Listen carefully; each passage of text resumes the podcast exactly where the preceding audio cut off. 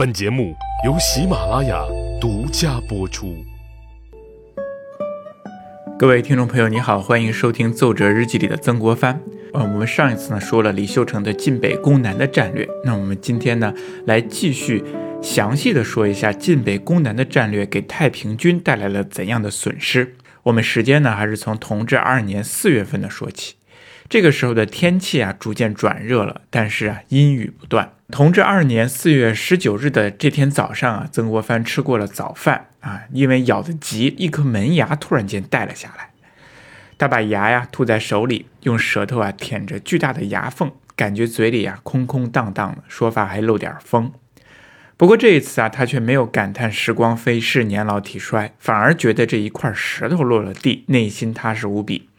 因为这颗牙从去年过生日的时候就开始活动了，啊，松动了。每一次吃饭啊，或者拿筷子的时候啊，都会碰到它，摇摇晃晃，掉又掉不下来，非常的麻烦。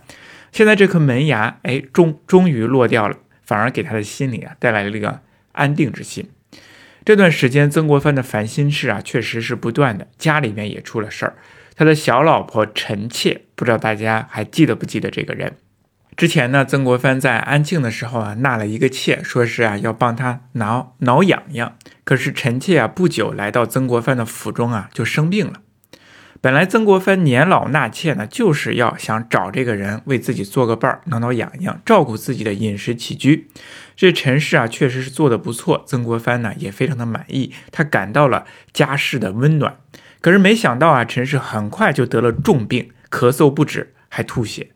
那他的母亲呢，也前来照顾他。不久啊，陈氏啊就去世了曾国藩就非常的很惋惜。总体来说呢，对这个小老婆的评价呢，还相对来说是比较高的啊。不过呀，曾国藩呢，在他的日记当中，并没有对陈氏的笔墨有多少，他更多的心思呢，还是放在军事行动上，因为这个时候的军事形势啊，让他费心劳力。曾国荃在金陵城外的军事行动呢，突然间有了突破。四月二十七号这一天，曾国藩整合十八营，分六路向雨花台的坚垒发起了猛攻。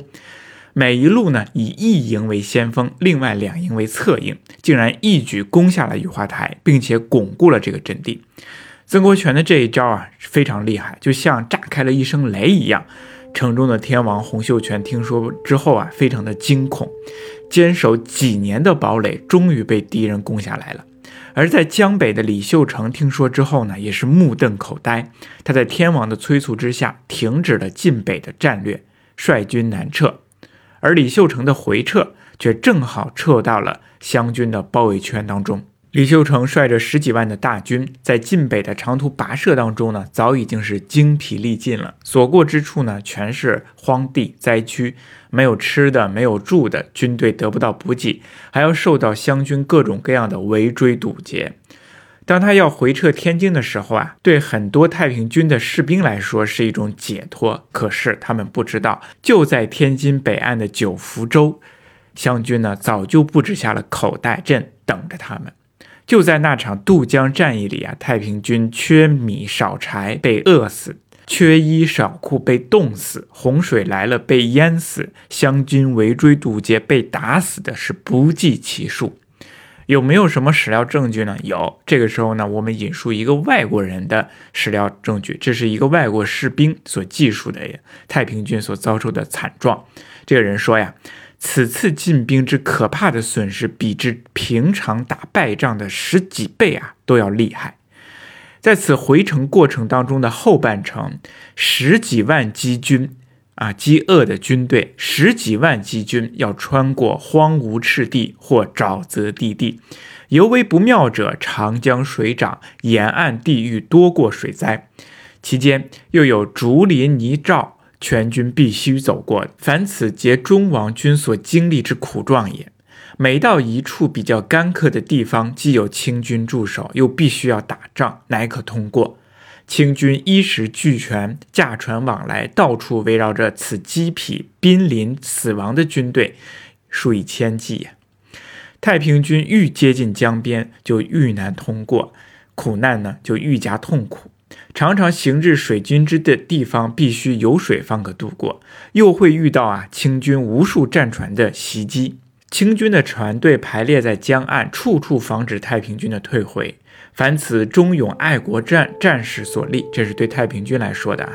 凡此忠勇爱国战士所立，皆令人惊心尽魄者。几乎在整个月间，他们全赖野草、竹笋以及死人的尸骸苟以生存。如此，或被敌杀死，或沿途倒闭，或饿死，或溺死者，各以数万计。这是出自于简幼文的《太平天国全史》。我们可以看到啊，太平天国的军队们真的是非常非常的不容易。好不容易他们到达了长江的北岸，而准备从九福州渡江的时候啊，湘军的水师战船早就在这里准备好了。他们乘机炮击九福州的堡垒，准备将九福州的太平军守军和北返的李秀成的军队一同轰击完。那时太平军过江的场景是一种怎样的场景呢？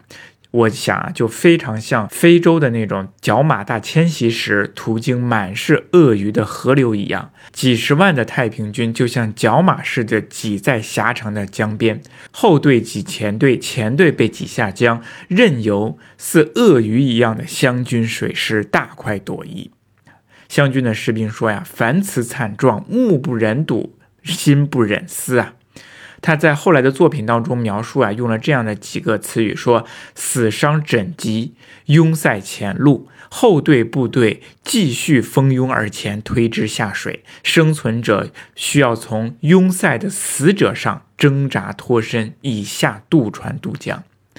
那李秀成本人在这场混乱当中呢，也是十分堪忧的。幸好啊，他被这个英国人用太平号小轮船运送到天津城当中，眼看着自己的精锐部队啊被消灭，而毫无办法。湘军的水陆两军互相配合，趁着太平军渡江的混乱之机，将长江北岸的江浦和浦口两个重镇都攻克了，顺势又进攻了九福州。九福州位于长江北岸，与金陵北边的仪凤门隔江相望。之所以叫它州，是因为是由河流泥沙冲积而成，位于江水的惊涛急湍当中。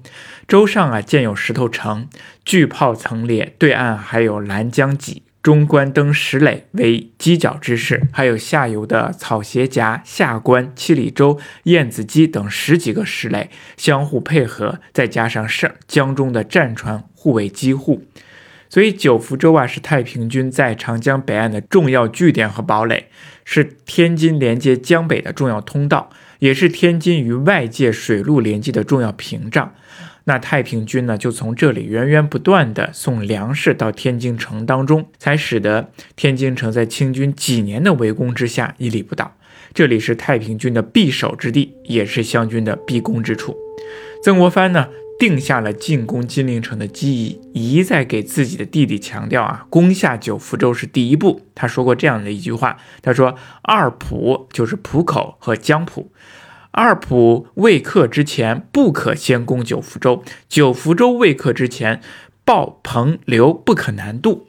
哎，本来九福州的垒坚兵多，极不易攻克。但是由于李秀成大军南渡，造成了混乱，湘军水陆两军联合猛攻，进攻五昼夜。经过这场鏖战之后，以伤亡两千人的代价，居然就攻下了九福州。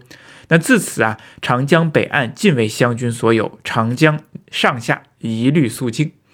那曾国藩呢，就再也不反对九弟合攻金陵了，而且他积极的调兵遣将，帮助弟弟所辖对金陵的包围圈。在曾国藩的理解当中啊，所谓的合围，实际上就是切断金陵城中的运粮通道，尤其是水陆粮源。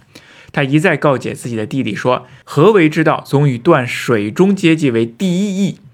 百余里之城，数万之贼，断非肩涛陆运所能养活。”哎，什么意思呢？也就是说，这个金陵城大人多，他每天所用的这个供给啊，绝对不是啊我们靠着小车、靠着肩靠手抬运送粮食就能够养活的。那从前呢，有红单船接济，有洋船接济。那么现在九福州既然已经被攻克了，两者都没有了。他命令曾国荃、彭玉麟等严查水路，断绝一切天津水上的接济。那同时啊，曾国荃还命令鲍超南渡屯兵北边的神策民等沿江一带，同时不断的给曾国荃增加兵力。曾国荃围城的部队已经增加到了四万多了，攻城力量大增。曾国荃也开始积极的部署，逐渐拔掉太平军在金陵外围的据点。从七月到十月初，曾国荃部署的部队先后攻下了金陵东南的印子山、南边的上方桥、西南的江东桥、博望镇、莫林关等地，逐步扫清了太平军在城外围的据点。那在这里，大家要注意一下啊，我刚才说了，东南、南边、西南等地都逐渐被扫清了，还留下在哪里？还留下在东北等部。十月十五号的时候，曾国荃率军驻扎在了城东边的孝陵卫，完成了对金陵的最后合围，切断了金陵的陆路运粮通道。那么至此啊，天津的东南西三面险要地区啊，都已经完全失去了，仅仅留下中山的制高点天宝城和地宝城尚且还被太平军驻守着，城北的神策门和太平门还没有攻围。哎，那这个北边的缺口呢，其实也是曾国藩故意留下来的。他给自己的弟弟信当中呢，写了这样的一段话，来阐释了为什么要留这个口呢？他说：“孝陵卫以北布防空缺，不必合围。盖大致米粮进入，则城中强者可得，弱者难求，必有内变争夺之势。”你瞧瞧，哎，这个曾国藩呢，真的是老谋深算。他不但善于打仗，而且啊懂人心。他说呀，这个合围呀，不合围住，从北边呢留一线米粮进入，哎，又进入的不多。这样一来的话，那城中强者可得，弱者难求。这样强者和弱者之间就有了一些矛盾，就会发生争夺之事。曾国藩继续说呀。如果合围太紧，水系不通，不分强弱，一律颗粒难通，反而以固其心，而无争夺内变、投诚思潮之事矣。哎，曾国藩确实是说的对呀，他善于打心理之战，这样分化内部的人，可以发生一些内变、投诚和思潮的事，这样更容易进攻他。后世史家啊也评论过曾国藩这一招，说是古今兵法最优亦最毒者，非常的狠毒。那么这样一来，合围虽然已经完成了，但是金陵城毕竟池大城坚，要想拿下它，还远远没有那么容易。其实啊，金陵城当中非常的困难，那金陵城外的曾国藩湘军呢，也是不容易的。那到底还有什么样的故事呢？我们下期再说。谢谢你的收听。